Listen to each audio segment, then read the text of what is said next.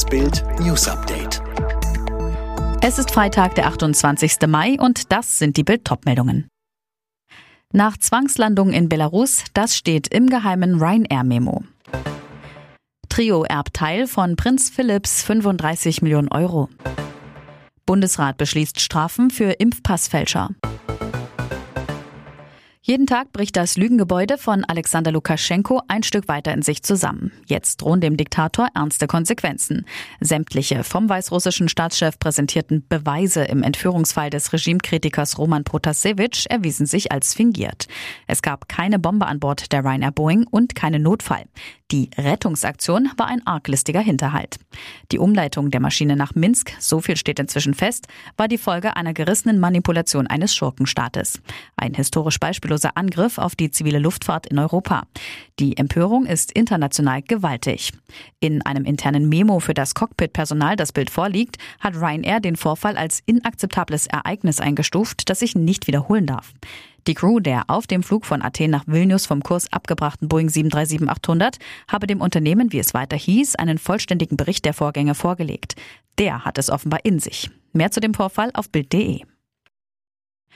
Einen Riesenbatzen Geld hinterließ Prinz Philipp. Am 9. April starb der langjährige wie treue Gatte der Queen. Umgerechnet 35 Millionen Euro soll etwa sein Erbe betragen.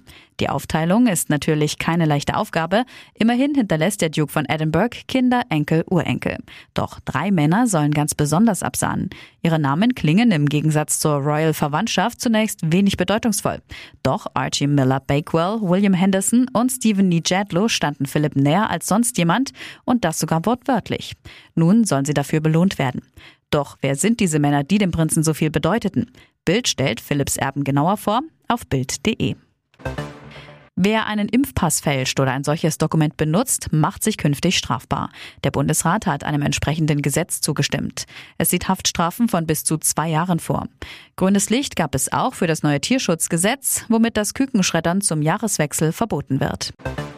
Bundespräsident Frank-Walter Steinmeier will weitermachen. Im kommenden Jahr will er sich für eine zweite Amtszeit zur Wahl stellen.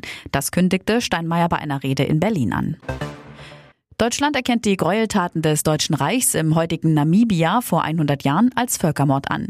Bis zu 100.000 Angehörige der Volksgruppen Herero und Nama wurden damals getötet. Jetzt sollen das Land und die Nachkommen der Opfer 1,1 Milliarden Euro für ein Wiederaufbau- und Entwicklungsprogramm bekommen. In Deutschland bekommt knapp jeder zweite Beschäftigte in der Privatwirtschaft Urlaubsgeld. Das zeigt eine Online-Befragung des Portals lohnspiegel.de. In Firmen, die nach Tarif zahlen, bekommen demnach 73 Prozent der Mitarbeiter Urlaubsgeld. Ansonsten sind es nicht einmal halb so viele.